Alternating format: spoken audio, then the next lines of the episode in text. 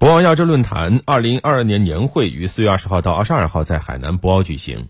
本届论坛年会将举行三十多场分论坛和活动，其中有两个热词是备受关注，那就是双碳和元宇宙。是的，博博鳌亚洲论坛是这两天的热词。我们关注到，在二零二二年年会当中。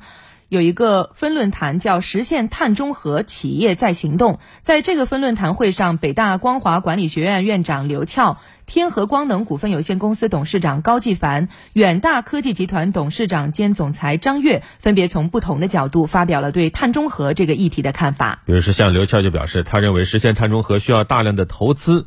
根据光华课题组估测，中国实现碳中和目标所需的投资金额能接近两百五十万亿，分布在未来的三四十年间。他表示，实现碳中和对金融体系来讲，当务之急是建立碳价格的形成机制。另外，高继凡则认为，太阳能未来在整个碳中和当中会扮演着非常重要的角色，甚至是最重要的角色。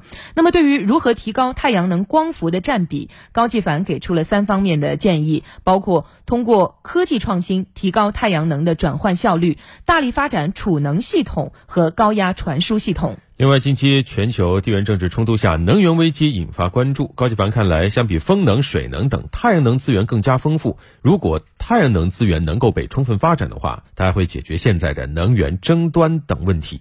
太阳能的发展是未来实现碳中和的第一主力，也是未来化解全球地缘政治的重要方式。可以说，太阳能既是清洁、低碳、安全能源，也是一种。文明的能源，科技的能源。除了刚才我们说到的碳中和之外，元宇宙也是这次论坛上的一大热点。那么其中最火的问题，我看了一下，是这么一个问题：大家都在问元宇宙到底离我们有多远？而且据说这个话题呢，是昨天最后压轴登场的会议主题。是的，资料显示呢，在二零二一年十二月，元宇宙已被写入上海市电子信息产业发展“十四五”规划。今年一月又相继写入了合肥、武汉等地的地方政府报告。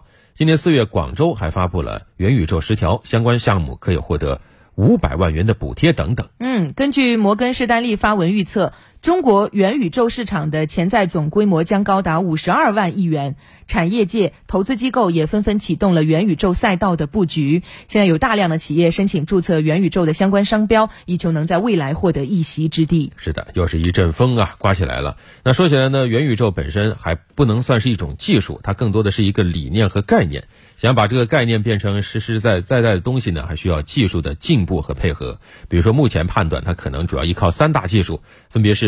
扩展现实技术，包括 VR、AR，还有数字孪生技术，能够把现实世界想办法镜像到虚拟世界里面去，以及区块链用于搭建可能的经济体系等等。是的，那现在呢？另外，大家可能觉得元宇宙离我们还很远，实际上啊，它确实已经开始渗透在我们的生活当中了。给大家举几个例子啊，比如说前段时间大火的虚拟美妆偶像柳叶熙。嗯，有没有关注到？对，那个很可爱的女孩子。另外呢，意大利时尚品牌 Money 推出了元宇宙平台，它的这个名字呢也很有意思，叫 Where We Are。嗯，在哪都能穿。嗯，还有就是呃，Zara 的母公司，西班牙最大的服饰品牌艾特斯集团，他们呢也也通过旗下的一个服饰品牌啊，发布了什么元宇宙平台的数字时尚服饰等等啊。嗯。没法想象是一个什么样的场景，是的。但是这些实际上都是一些大企业、大集团元宇宙场景化的尝试。是的，现在技术渴望着新的产品，资本寻找着新的出口，而我们每一个用户则期待着新的体验，也期待元宇宙能带来更好的未来。但是也注意啊，不要被一阵风给吹晕了。